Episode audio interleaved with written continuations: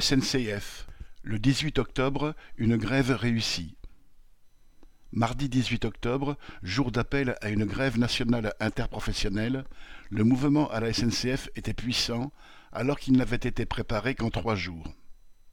En effet, initialement, la CGT cheminot avait prévu de son côté depuis l'été, pour le 18 octobre, une manifestation nationale des cheminots actifs et retraités, sans forcément appeler à la grève mais le bras de fer engagé par les travailleurs des raffineries avec le patronat et le gouvernement suscitait de plus en plus de discussions.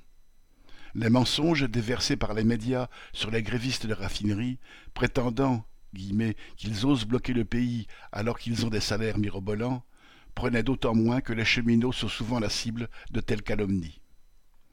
Et surtout, la question des salaires mise au devant de l'actualité par ceux de Total et d'Exxon est aussi la préoccupation première des cheminots. En effet, alors que la SNCF a annoncé un milliard de bénéfices en 2021 et s'apprête à doubler ou tripler ce chiffre en 2022, elle n'a accordé que 1,4% d'augmentation générale le 6 juillet dernier, ainsi qu'une prime exceptionnelle de 400 euros bruts, alors que le point d'indice à la base des rémunérations était gelé depuis 2014. Comme bon nombre de travailleurs, les cheminots sont pris à la gorge par la hausse des prix et réclament non des primes, mais l'augmentation générale des salaires. Pour certains, guillemets, ce serait le moment d'y aller, nous aussi. L'annonce des réquisitions de grévistes par borne a aussi entraîné indignation et solidarité. Guillemets, demain, ce sera notre tour si nous laissons faire. Toutefois, même les plus combatifs attendaient une initiative des directions syndicales, alors que, dans certains secteurs, comme aux ateliers du Landy et à la gare du Nord, Sudrail et FO appelaient dès mercredi 12 octobre à se mettre en grève à partir du lundi 17. Le fait majeur a alors été le changement de pied de la CGT.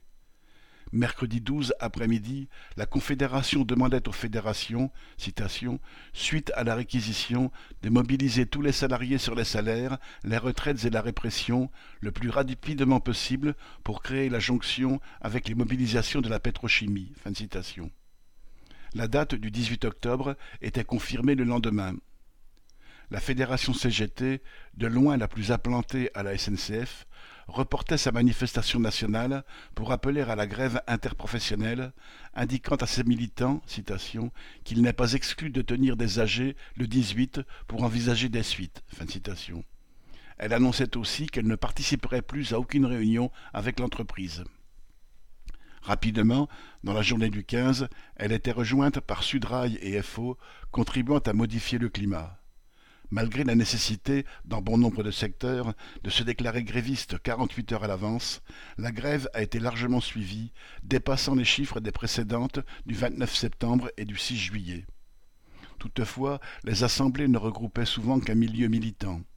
Selon la CGT, le tiers des assemblées dans le pays ont voté une reconduction au moins pour 24 heures, discutant ou parfois votant les revendications d'augmentation uniforme des salaires de 400 ou 500 euros et d'indexation des salaires sur les prix.